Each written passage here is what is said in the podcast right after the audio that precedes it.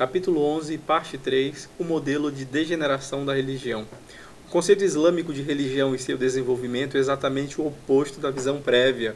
É um processo de degeneração e regeneração e não de evolução. O homem começou como monoteísta, mas com o tempo perdeu-se em várias formas de politeísmo. Algumas vezes era diteísmo, algumas vezes era triteísmo e outras vezes era panteísmo Profetas foram enviados por Deus para todas as nações e tribos da terra para guiá-los de volta para o caminho certo do monoteísmo. Mas com a passagem do tempo, eles se perderam e os ensinamentos dos profetas foram modificados ou perdidos. A prova desta realidade situa-se no fato de que todas as chamadas tribos primitivas que foram encontradas carregam a crença em um ser supremo. Não importa em que estágio do desenvolvimento da religião podem estar, de acordo com a teoria evolucionária, a maioria acredita em um Deus supremo acima de todos os deuses ou espíritos. Dos Itzama, o Deus criador dos maias da América Central, para Nigeru, criador do universo e dos espíritos de Sierra Leone Mendy, e do Brahma do hinduísmo, o absoluto impessoal, para Marduk, a remota cidade divinizada da Babilônia, e o Deus supremo do Panteão. O ser supremo pode ser visto claramente. Até mesmo no diteísmo do zoroastrismo, Aura Mazda, o deus do bem, é melhor que Angra Manyu. De acordo com essa crença, o dia do julgamento é o dia em que Aura Mazda derrotará Angra Manyu. Portanto, Aura Mazda é realmente o Deus Supremo.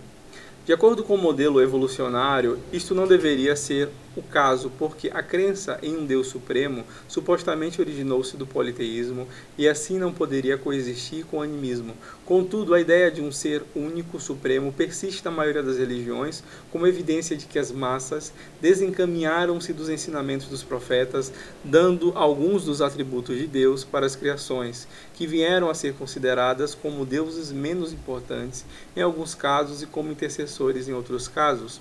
Outra prova do corretismo do modelo de degeneração pode ser encontrado na transição histórica do judaísmo monoteísta para o cristianismo politeísta. O monoteísmo ensinado pelo profeta Jesus degenerou-se primeiro no diteísmo, de acordo com aqueles que sustentam que Jesus não era o Deus Pai, mas um Filho divino. Isto era também o caso entre os gregos que identificavam Jesus como o Logos, encontrado na filosofia de Anaxágoras e Aristóteles. Mais tarde degenerou-se no triteísmo entre os romanos, que oficialmente sancionaram o conceito trinitário. Finalmente degenerou-se um politeísmo habilitado na Igreja Católica, onde foram dados para Maria e uma série de chamados santos os poderes de intercessores e protetores. Similarmente, se olharmos para a pura e final mensagem do Islã, como foi trazida pelo último profeta, Muhammad sallallahu alaihi salam, e comparada com a crença dos dias de hoje entre os muitos muçulmanos, verificamos que uma degeneração de crenças e práticas tem ocorrido. O monoteísmo puro do Islã inicial degenerou-se com os anos.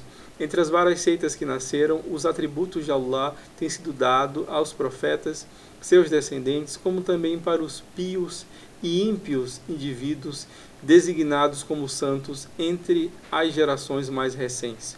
O conceito de Darwin de evolução orgânica propõe que toda forma de vida ao redor hoje evoluiu de uma célula única, ameba.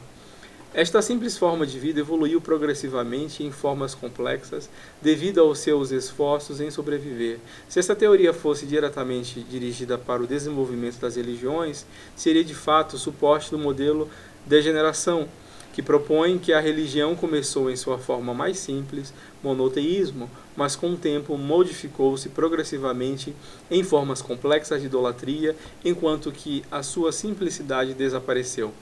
Diteísmo, triteísmo, politeísmo e panteísmo emergiram em várias localidades, dependendo das condições socioeconômicas dominantes.